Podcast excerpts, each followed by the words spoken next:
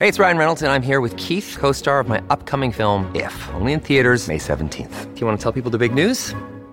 All right, I'll do it. Sign up now and you'll get unlimited for $15 a month in six months of Paramount Plus Essential Plan on us. Mintmobile.com slash switch. Upfront payment of $45 equivalent to $15 per month. Unlimited over 40 gigabytes per month. Face lower speeds. Videos at 480p. Active Mint customers by 531.24 get six months of Paramount Plus Essential Plan. Auto renews after six months. Offer ends May 31st, 2024. Separate Paramount Plus registration required. Terms and conditions apply if rated PG.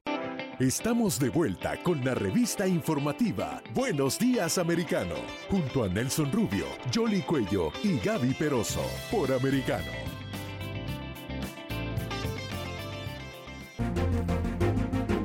Estamos en vivo a través de Americano Media. Buenos días, Americano, este programa que despierta a Estados Unidos de costa a costa cada mañana y por supuesto con la información que usted necesita conocer. Por cierto, el régimen de Nicolás Maduro estaría espiando las comunicaciones internas en Colombia, la telefonía. Bueno, han salido reportajes que han denunciado de manera muy fuerte todo esto y eh, la complicidad de los rusos, eh, participando concretamente con tecnología militar de alto nivel. Tenemos en línea a esta hora al eh, coronel John Marulanda, presidente de la Asociación Colombiana de Oficiales Retirados de las Fuerzas Militares. Coronel, buenos días, gracias por acompañarnos en Buenos Días Americano.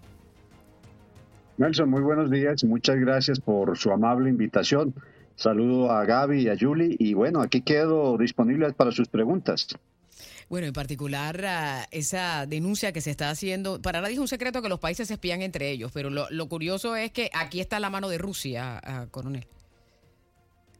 Así es, así es. Eh, está claramente establecido que Rusia ha desplegado, por supuesto con el apoyo del gobierno de Maduro, eh, siete eh, radares a lo largo de la frontera con Venezuela, radares que tienen la tecnología suficiente para eh, eh, interceptar, para bloquear o monitorear, en el mejor de los casos, las diferentes comunicaciones fronterizas desde La Guajira hasta el Bichada, eh, de, no solo de las fuerzas militares y de policía, sino de los funcionarios gubernamentales de todos estos departamentos en Colombia.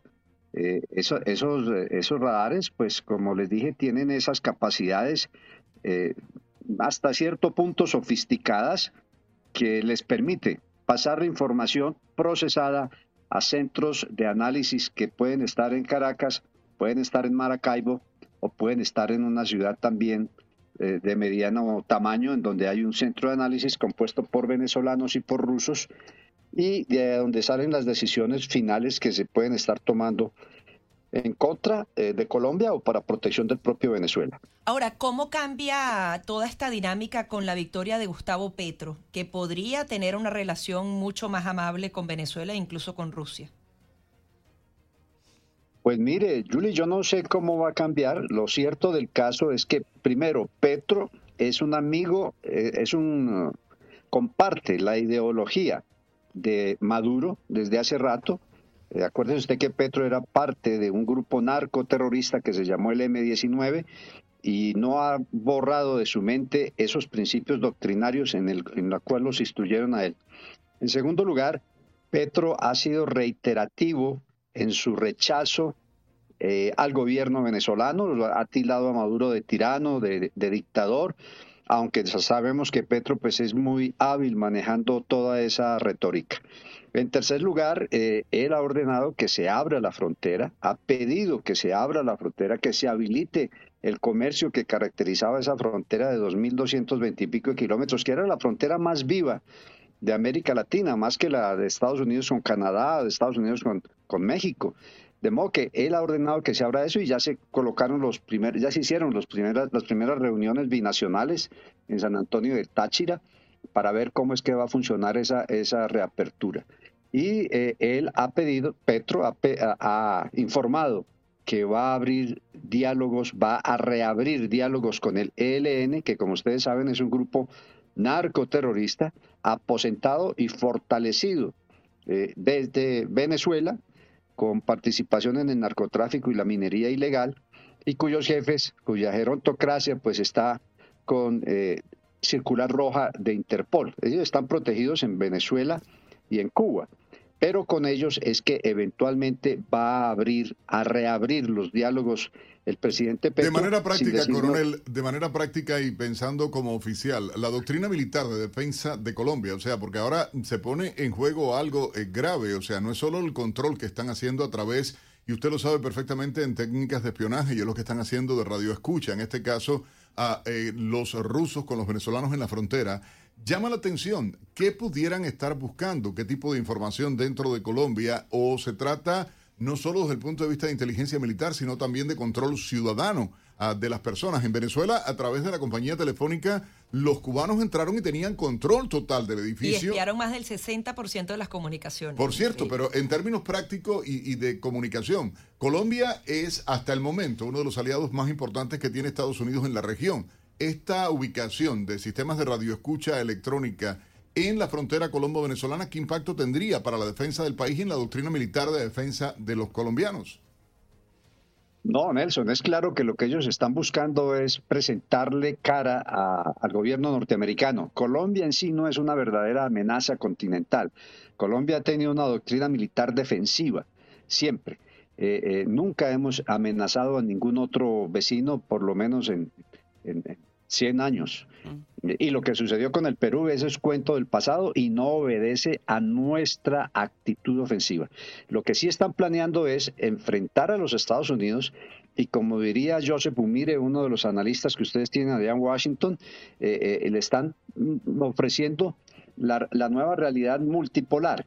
Es decir, nosotros nos obedecemos geopolíticamente a Washington, allá nosotros estamos inscritos, pero ahora desde aquí se van a unir, si ustedes eh, leyeron el último de mis artículos, ejercicios eh, militares de rusos con chinos, con kazajos, con iraníes, en un ejercicio que va desde el 29 de este mes hasta el 7 del mes entrante.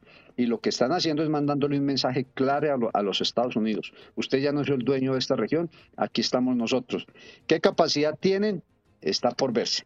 Pero ese, ese, es el mensaje que están buscando los rusos con todos estos radares al otro lado de la frontera. Pero de todas maneras también hay una misión uh, estadounidense que se estará reuniendo con eh, el, unos delegados del presidente electo. ¿Cómo ve usted eso? De hecho, que eh, eh, fue uno de los primeros anuncios que se ha hecho. De hecho, ayer se reunió el presidente electo con el embajador encargado aquí en Colombia. Tuvieron al parecer una charla muy amable y, como que es el prolegómeno de lo que se ve venir con la visita de los delegados de Estados Unidos de Washington aquí a, Bogotá.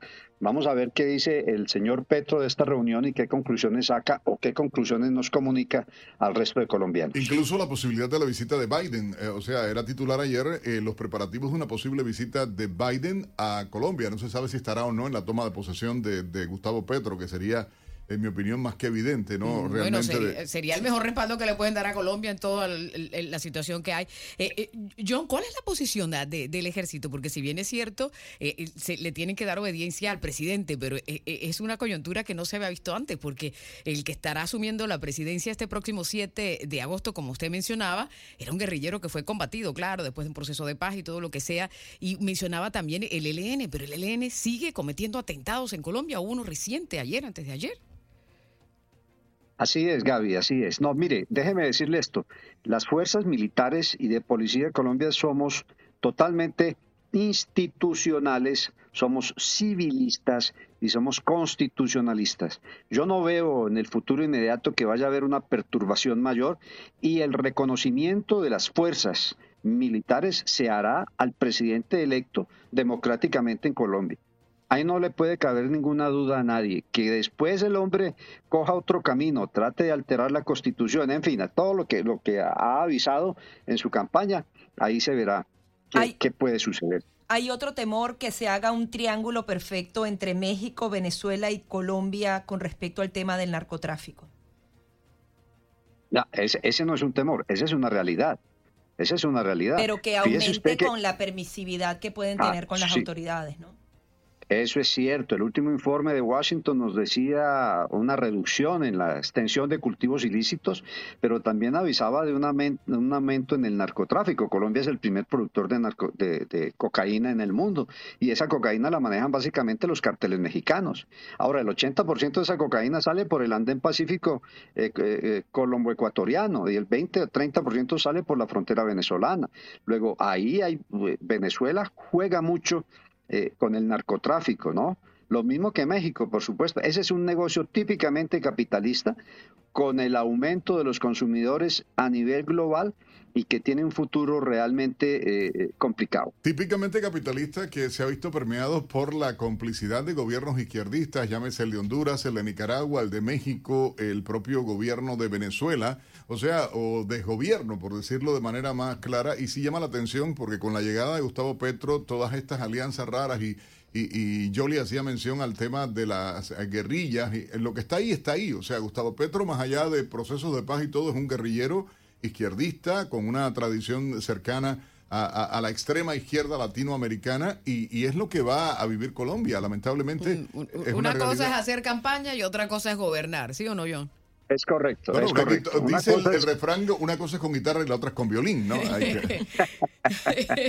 Es correcto. Una, una cosa es lo que se dice en campaña y otra cosa es la que ya uno cuando esté en el gobierno tiene que ejecutar. De modo que en eso estamos en Colombia, en un periodo de transición muy crítico. Todos estamos aquí con los pelos de punta, mucha especulación, mucha radicalización. Los partidos tradicionales se han eh, arrimado al, al nuevo presidente.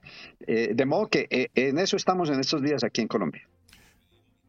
Hay que dar las gracias al, coronel John Marulanda, realmente siempre, bueno, además de, como lo digo yo siempre, de la inteligencia, el conocimiento de la vida práctica y real, un tipo con un sentido del humor espectacular, ¿no? Coronel, gracias de verdad.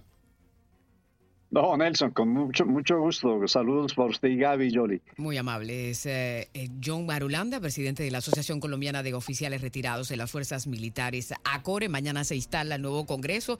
Y créeme que están en esas alianzas políticas. ¿Piedad Córdoba enferma? Eh, tiene una infección ah, urinaria, la tuvieron que hospitalizar, pero dicen que ya se está recuperando.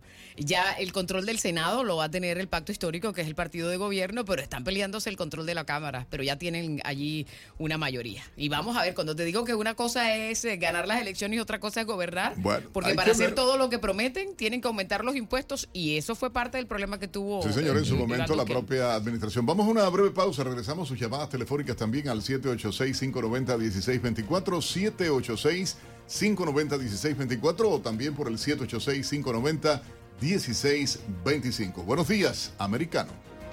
Enseguida regresamos con más junto a Nelson Rubio, Jolly Cuello y Gaby Peroso por Americano.